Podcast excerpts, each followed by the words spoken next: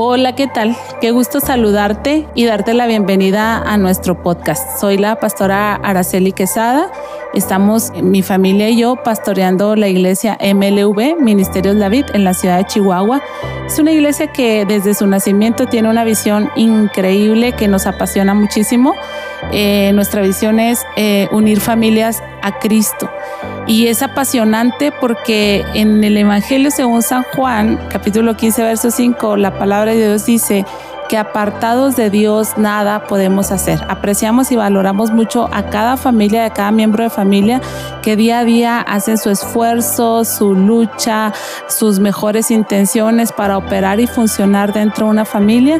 Y creo que nosotros somos un recurso divino que ayuda a esta tarea, a este sueño, a esta necesidad, a este deseo que tienen. Así es que estamos encantados de trasladar nuestras predicaciones que domingo a domingo compartimos a estas plataformas y ponerlas a tu alcance. Esperamos que sean de bendición.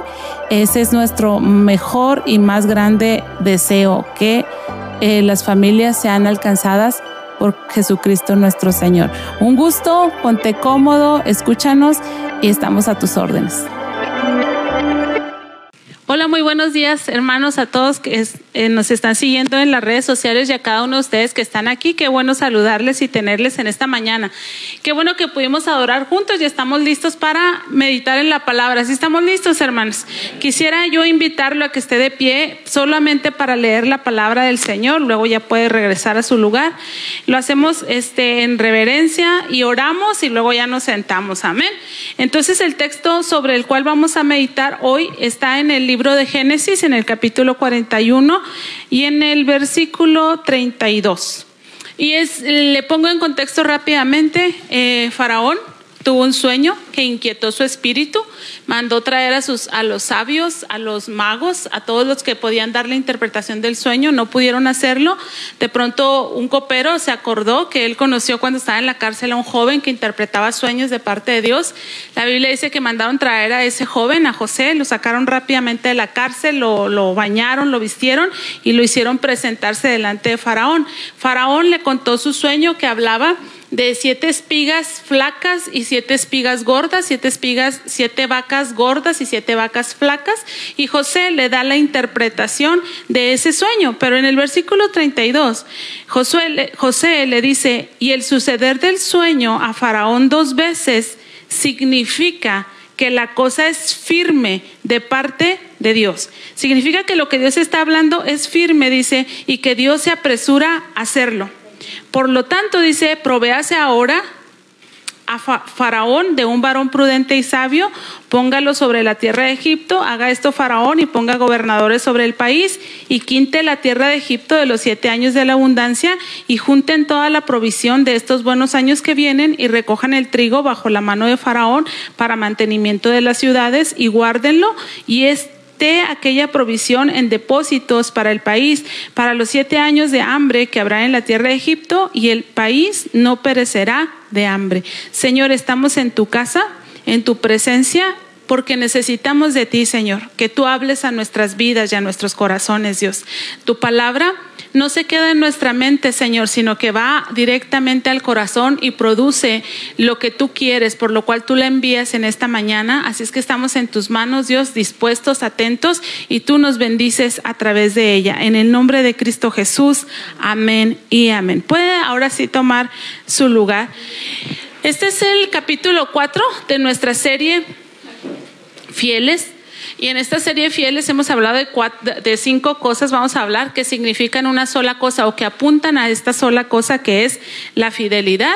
Vimos lo más importante, que era estar en la casa del Señor, esta cosa importantísima. Eh, vimos también eh, lo prioritario, que era estar aprendiendo del Señor Jesús. Y se me acaba de ir la, la, la, ah, la cosa inútil, vimos la vez pasada, ¿verdad? Y hoy vamos a ver una cosa inevitable todos los seres humanos nos vamos a topar ante esta situación. Esta cosa inevitable es la decisión.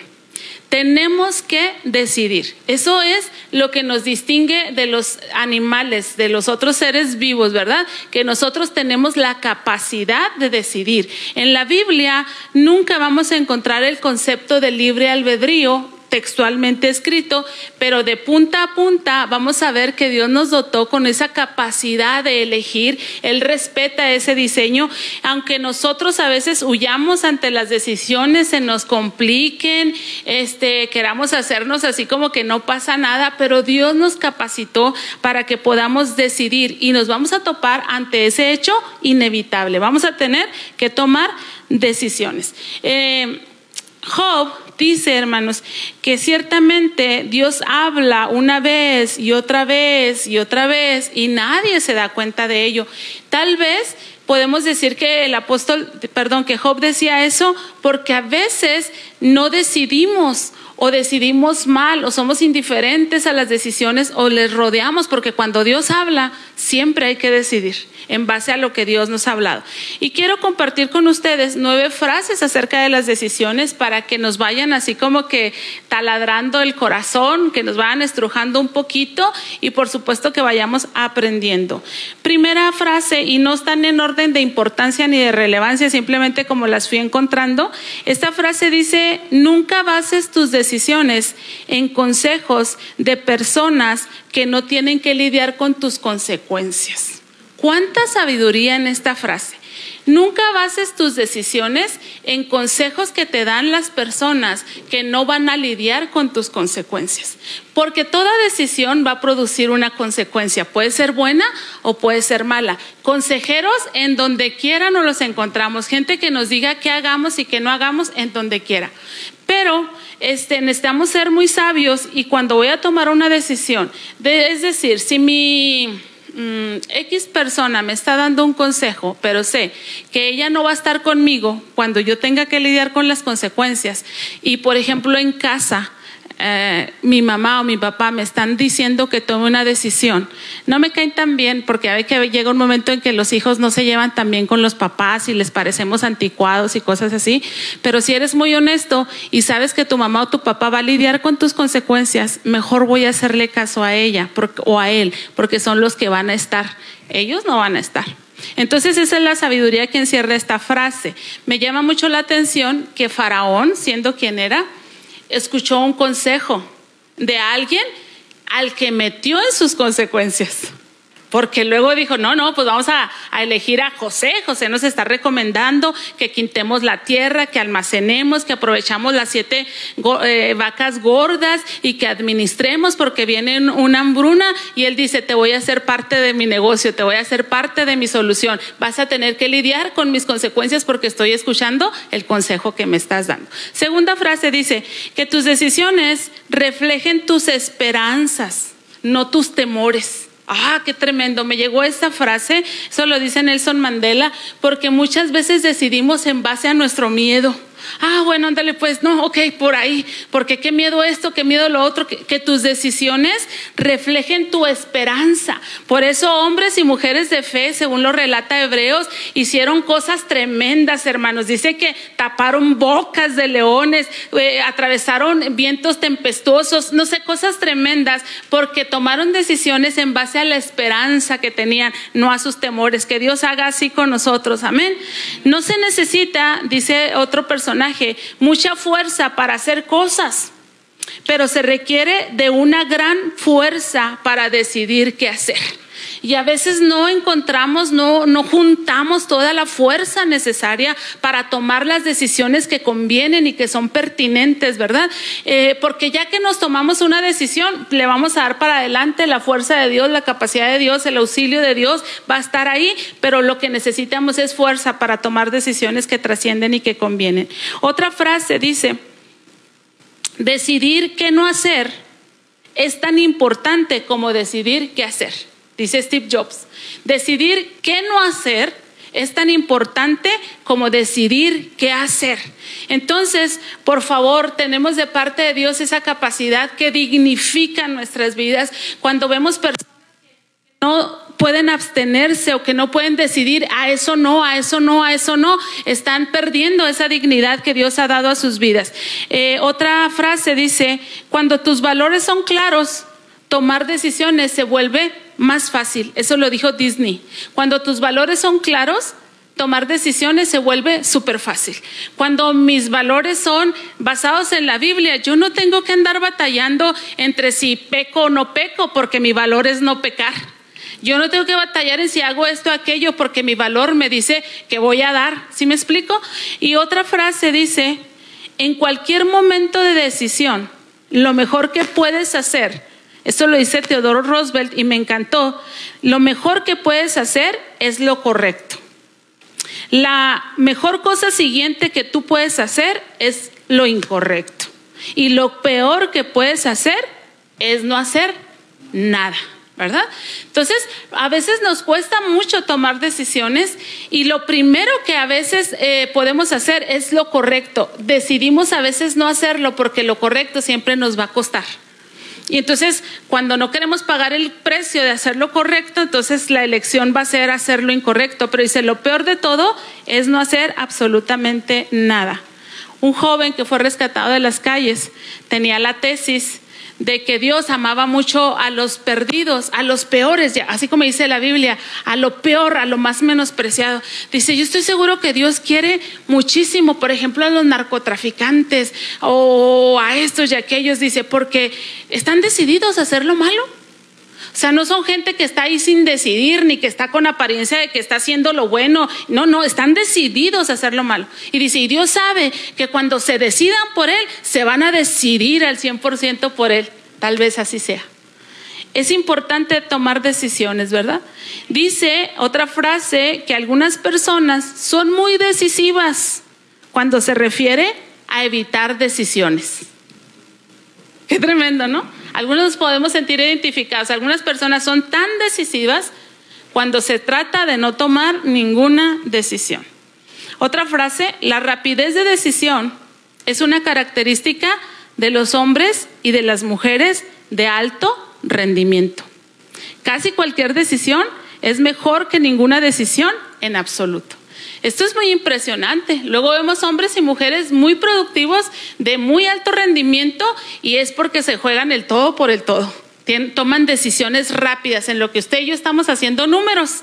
Ellos ya tomaron decisiones en lo que usted y yo estamos pensando. Ellos ya firmaron contratos en lo que usted y yo estamos analizando, luchando ahí, tratando de apagar a nuestra duda, a nuestra incredulidad. Ellos ya fueron y vinieron. Esos hombres y mujeres de alto rendimiento toman decisiones rápidas.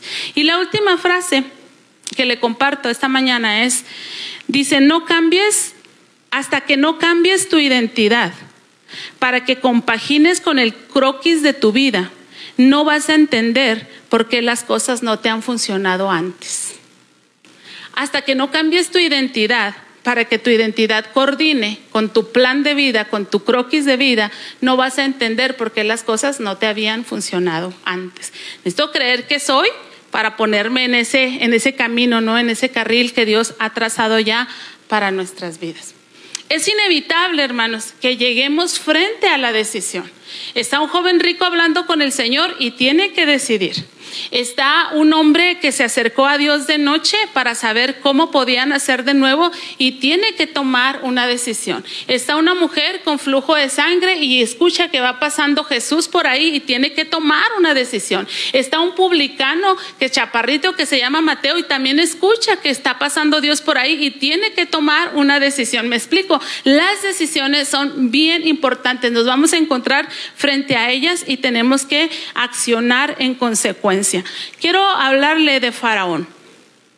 Este hombre que, que, no era creyente, que no era parte del pueblo del Señor, pero del cual podemos aprender cuatro decisiones importantes que él tomó en esa época de su vida, en ese momento, en ese episodio tan decisivo. Este Dios le estaba hablando y él tenía que decidir qué iba a hacer con lo que Dios le estaba hablando. Y la primera decisión de Faraón, hermanos, es que este hombre decidió creer que era parte de algo mayor que él. Él decidió creer que era parte de algo mayor que él. Y entonces cuando un hombre o una mujer se sabe que es parte de algo mayor que él, toma decisiones correctas. Cuando yo pienso, mujer casada, madre de familia, que todo se trata de mí, puedo tomar decisiones muy incorrectas, pero cuando yo estoy dentro de un ambiente de familia y para mí es más grande mi familia, el proyecto de familia que he iniciado, yo voy a tomar decisiones correctas. Fíjese que hubo estos, eh, pensaba preguntarle a mi esposo en el camino, por eso no lo, no lo investigué, porque ustedes deben de saber que Dios me ha bendecido de muchas maneras y entre unas es que Jorge es bien, eh, es mi google personal. Eh, y ahorita me vas a, ya te metí en problemas, amor, porque te promocioné mucho. Pero tú te has de acordar de los reyes de Francia, que eh, sobre los cuales se desató la Revolución Francesa porque estaban matando de hambre al pueblo.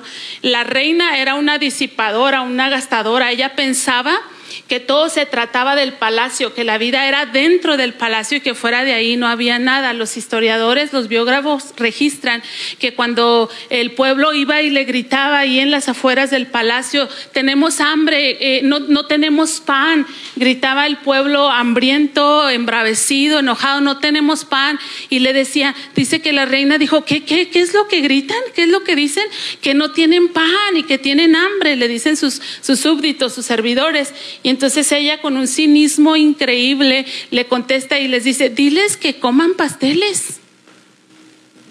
Qué tremendo, ¿no? Cuando, y cuando nosotros no nos damos cuenta que pertenecemos a algo mayor, tomamos decisiones incorrectas. ¿Con qué cinismo? ¿Con qué falta de corazón, falta de empatía? Aquella reina dijo que coman pasteles. Y cuando entraron todos aquellos franceses revolucionarios a perseguirlos, a destruirlos, este, le estaban dando de comer pasteles a ella. ¿Qué, qué reyes eran, amor? Luis XVI y su, y su esposa.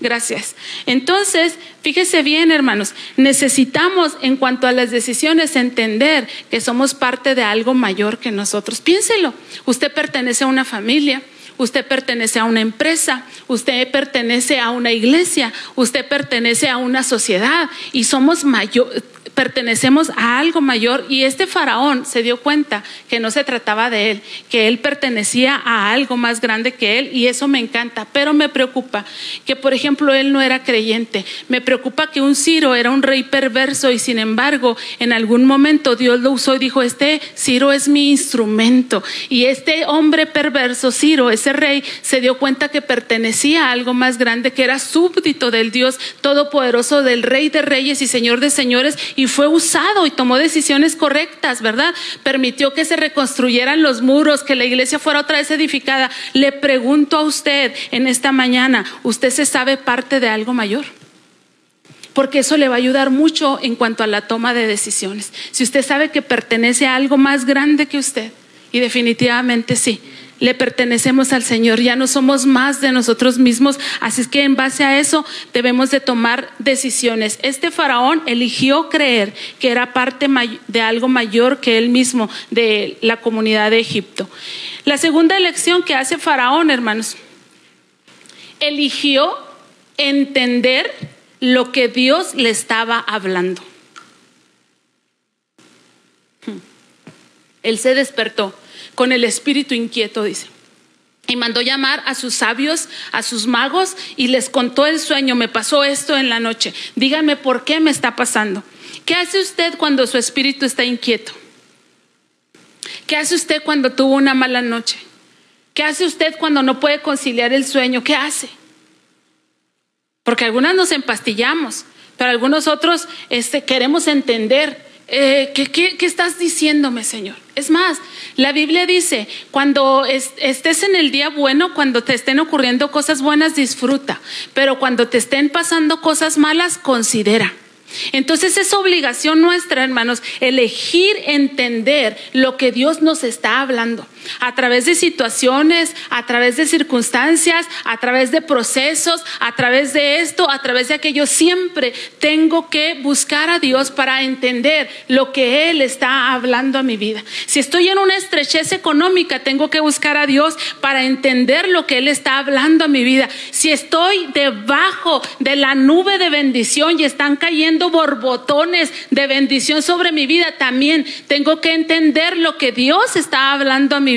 Si estoy en este momento de cambios, de pérdidas, tengo que entender lo que Dios está hablando a mi vida. Y es increíble que este hombre, sí poderoso, pero no creyente, no con verdad de Dios en su vida, decidió entender lo que Dios le estaba hablando. Trajo a todos sus sabios, no le pudieron dar respuesta y oyó a un copero. El copero le contó de alguien que podía darle la interpretación del sueño, pero está esclavo, está en la cárcel, está condenado y, no sé, giró las órdenes que tenía que girar, hizo los movimientos que tenía que hacer y le trajeron a José. Y de José estuvo dispuesto a escuchar lo que Dios le quería decir. Este rey le dijo, José, dicen que tú interpretas los sueños. Y José dice, no, no, no está en mí es Dios que me permite. Así es que pues cuéntame yo y yo te doy la revelación, ¿verdad? Dice el texto, hermanos, en el capítulo 41, verso 8, dice que sucedió que por la mañana estaba agitado en su espíritu y envió e hizo llamar a todos los magos y a todos sus sabios y les contó Faraón sus sueños, mas no había quien los pudiese interpretar. En el verso 14 dice que después de que escucha el testimonio del copero, Faraón envió y llamó a José.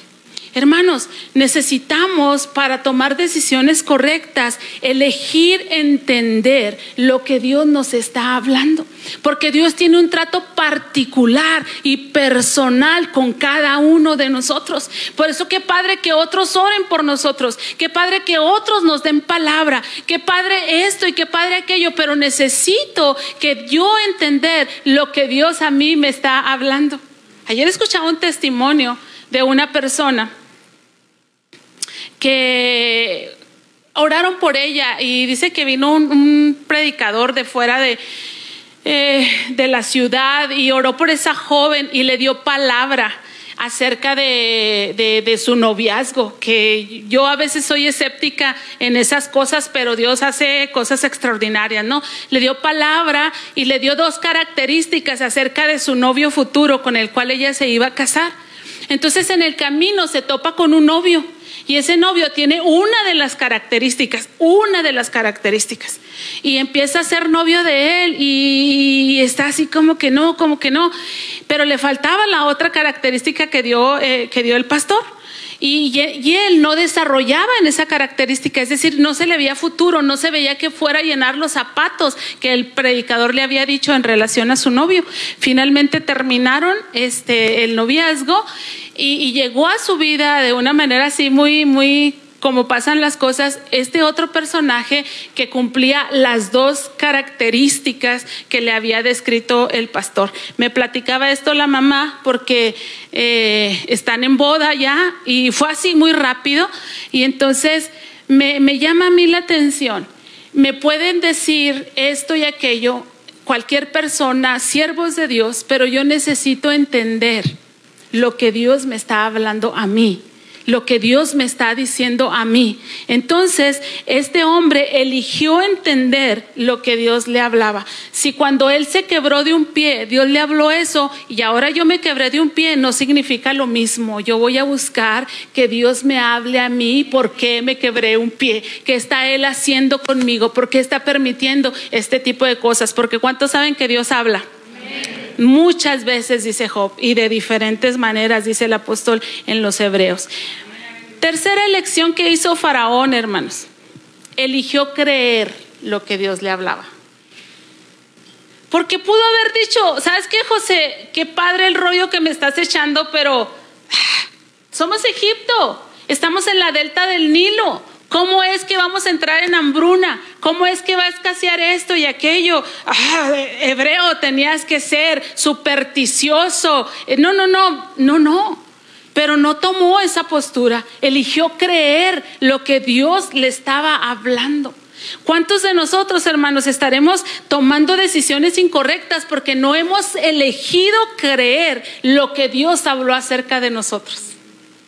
Porque Dios habla cosas extraordinarias acerca de nosotros. Dios dice cosas tan extravagantes que te vuelan los sesos cuando Dios habla cosas acerca de nosotros.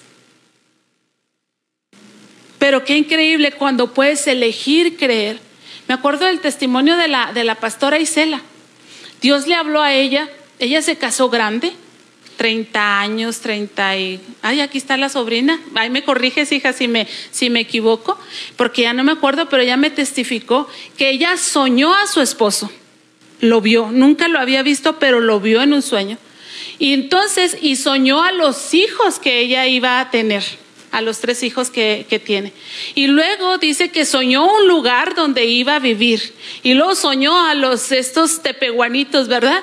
O sea, ella estaba totalmente ajena al esposo que vivía allá lejísimos, estaba totalmente ajena en su soltería a la posibilidad de tener hijos y tres varones, estaba totalmente ajena a los tepehuanes, ella no los conocía, no los había visto, no sabía absolutamente de ellos, pero Dios habló a ella y ella decidió creer lo que Dios había hablado para su vida y está ahí, hermanas, plantada como, como viendo al invisible, pero creyendo lo que Dios le habló.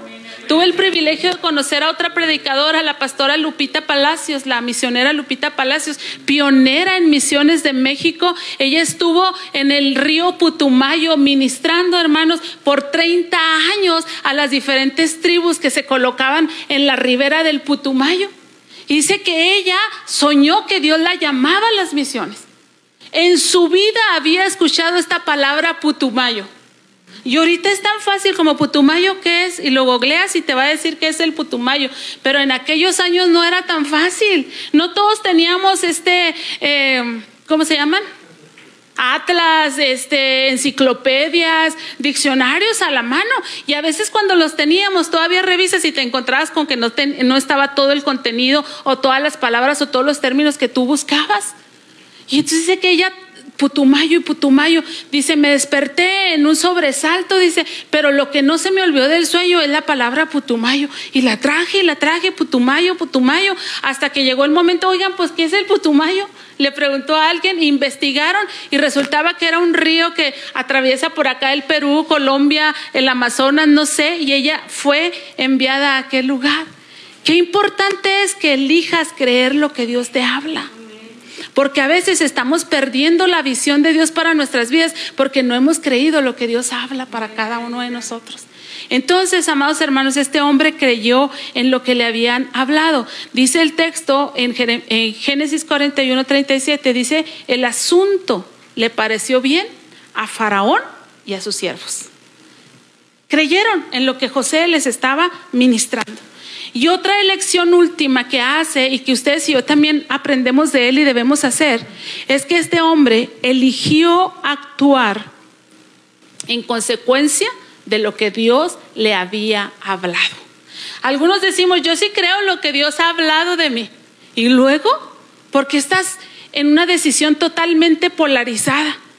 Ah, no, pues es que si es verdad, pues lo va a hacer a fuerza lo va a hacer el Señor y no colaboramos con el Señor, sino que hacemos las cosas más complicadas, más difíciles. Pero este hombre, hermanos, eligió actuar en consecuencia de lo que Dios hablaba. Y dijo Faraón a José, en el versículo 39, pues, pues que Dios te ha hecho saber todo esto. No hay entendido ni sabio como tú. Tú estarás sobre mi casa y por tu palabra se gobernará todo mi pueblo. Solamente en el trono seré yo mayor que ti, que tú. Y dijo Faraón a José, he aquí que yo te sobre toda la tierra de Egipto. Entonces este hombre actuó de acuerdo a la palabra que había creído. El Señor daba palabra y les decía, ve, conforme a tu fe, te se ha hecho conforme a lo que tú has creído. Entonces a veces algunos cristianos no nos despegamos del suelo en comparación a la visión que Dios ha trazado para cada uno de nosotros porque decimos que creemos, pero no actuamos en correspondencia a lo que nosotros hemos creído. Entonces, pero no lo hizo así Faraón. Faraón eligió actuar en consecuencia de lo que Dios le había hablado a través de su siervo José. Cuando no decidimos, ya decidimos. Si yo no actúo en consecuencia de lo que me han hablado, yo estoy decidiendo no creer. Estoy decidiendo no actuar. Estoy decidiendo no buscar al Señor. Ya estoy decidiendo, ¿eh? Entonces algunos estamos escondidos, excusados, tratando de disculparnos en el hecho de, es que todavía no me... No, ya te decidiste. Porque estás actuando inversamente de lo que se te ha hablado a la palabra. ¿Sí me explico? Cuando decimos, no, es que sí me voy a bautizar. Porque muchos decimos así, sí me voy a bautizar. Este, pero Todavía no decido cuándo. Ya decidiste no bautizarte. ¿Por qué? Porque la vida no te pertenece. Tú no sabes cuándo vives ni cuándo mueres. Hay algunos que dicen, no, yo ya me decidí por Cristo. Pero tengo que hacer esto, tengo que hacer aquello y tengo que hacer lo otro, pero, pero ya me decidí por Cristo. ¿Y por qué todavía tienes que hacer esto y tienes que hacerlo? Es decir, ¿por qué no lo estás haciendo ya? Porque estás tomando otra decisión, ¿verdad que sí? Aunque digamos, ya me decidí por el Señor, ya me decidí aquello, porque nuestros actos, nuestras acciones revelan nuestras decisiones. Si estoy haciendo nada, yo no puedo decir, es que yo no he decidido, no, ya decidiste no hacer nada, aunque no lo hayas hecho conscientemente. Si, si, estamos de acuerdo, hermanos. Entonces, tenemos la gran responsabilidad de decidir el gran privilegio. Mire, esta historia de José, que encapsula el reencuentro de su, de su familia y que es el cumplimiento de, de lo que Dios habló de José para, para, él, ¿verdad? Que se iban a inclinar sus hermanos, que hasta le iban a rendir adoración, etcétera. Pero en el contexto de Faraón, esta historia, el éxito de esta historia, es que Faraón se enriqueció más. En el capítulo 48, verso 20, el, el, escritor concluye este episodio de esta manera. Dice que José compró toda la tierra de Egipto para Faraón, porque en las vacas gordas almacenaron grano y en las vacas flacas todos los que tenían hambre venían a comprar alimento y José les empezó a vender por dinero, pero cuando se les acabó el dinero y no tenían cómo alimentarse, empezó a venderles por sus ganados, por sus caballos, empezó a venderles por sus tierras, por sus propiedades, de tal modo que este episodio de siete años de sequía terminó en un enriquecimiento para Faraón. Dice, los egipcios vendieron cada una de sus tierras porque se agravó el hambre sobre ellos y vino a ser la tierra de Faraón, desde ahí. Pero este versículo habla de que la tarea de Faraón fue exitosa. ¿Por qué? Porque eligió saberse parte de algo más grande que él. ¿Por qué? Porque eligió entender lo que Dios estaba hablándole a él. ¿Por qué? Porque eligió creer lo que Dios estaba hablando de él. ¿Y por qué? Porque actuó en consecuencia de lo que Dios estaba hablando acerca de él. Ahí los este, egiptólogos están todavía en un debate acerca de en dónde meten a esta dinastía de faraones que no eran egipcios, que eran sixios, se llamaban y que pertenece a estos ellos. Y algunos hablan que este pueblo gobernó a Egipto, presidió a Egipto por 100 años y algunos se van en un periodo más grande y hablan de 500 años de que un pueblo ajeno a Egipto estuviera gobernando a Egipto, estuviera poseyendo a Egipto, teniendo todas las riquezas de Egipto. Entonces, pues imagínense, si los eh, egiptólogos no se ponen de acuerdo, pues yo tampoco le puedo dar una, un dato preciso.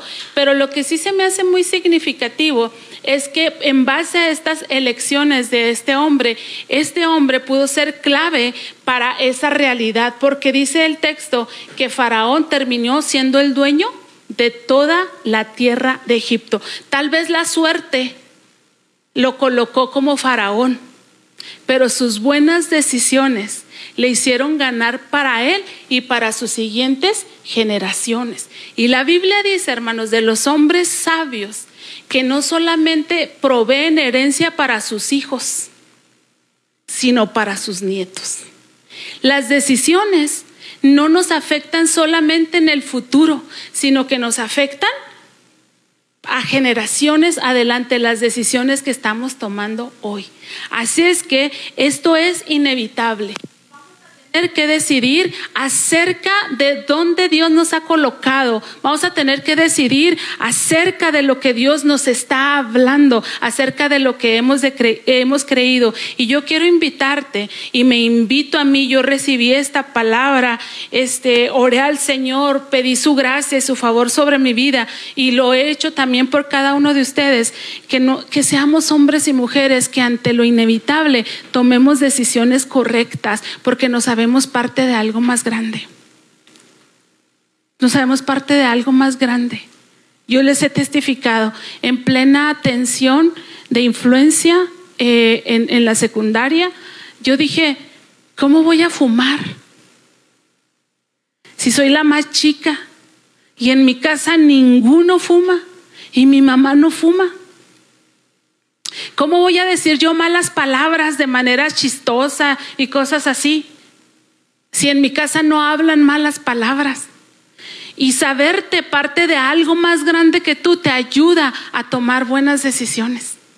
Así es que te quiero invitar que sepas que eres parte de algo más grande, de algo tan extraordinario que Dios quiere usar tu vida para que seas un hombre y una mujer de influencia y de bien. Y si Faraón pudo calmar y mitigar el hambre de comunidades, no solamente de Egipto, sino los alrededores, solamente por sus buenas decisiones, imagínate cómo Dios puede usar tu vida cuando tomas buenas decisiones.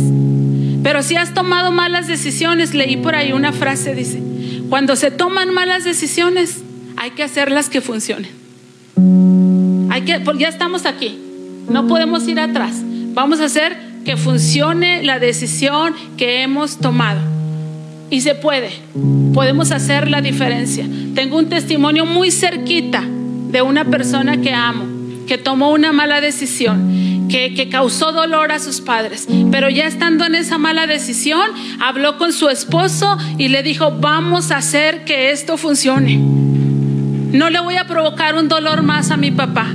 No le voy a provocar una preocupación más. No voy a permitir que mi papá se sienta con derecho de venir a hacer esto y esto y aquello. Fue una mala decisión, pero la vamos a sacar adelante. Y cuanto más a nosotros, que tenemos a Dios con nosotros, entre los que nos ayuda, así dice la palabra. Puedes creer que Dios está contigo entre los que te ayudan. Quiero invitarte que te pongas de pie. No sé cuáles eran las características de ese faraón que atrajeron el corazón de Dios de modo que aun cuando él estaba durmiendo le hablaban para prepararlo para una gran tarea. Ni siquiera sé cuáles son las características que tú posees y que ha atraído el corazón de Dios para ministrarte en esta mañana y los días anteriores de tu vida. No lo sé, las desconozco. Pero si Dios lo ha hecho, vale la pena. Si Dios se ha interesado en ti para inquietar tu espíritu hacia cosas más grandes y más extraordinarias que tú, el Señor lo hace bien. Y me apena mucho pensar, muchachos, que Faraón siendo quien era, por lo menos una característica sí puedo decir de él, estuvo disponible. Estuvo disponible. No estuvo delante de Dios como diciéndole, yo soy Faraón, yo sé hacer las cosas, yo no tengo nada contigo, yo tengo mis propios dioses. Fue un hombre que estuvo disponible para Dios. Y quiero que ustedes y yo en esta hora estemos disponibles para el Señor.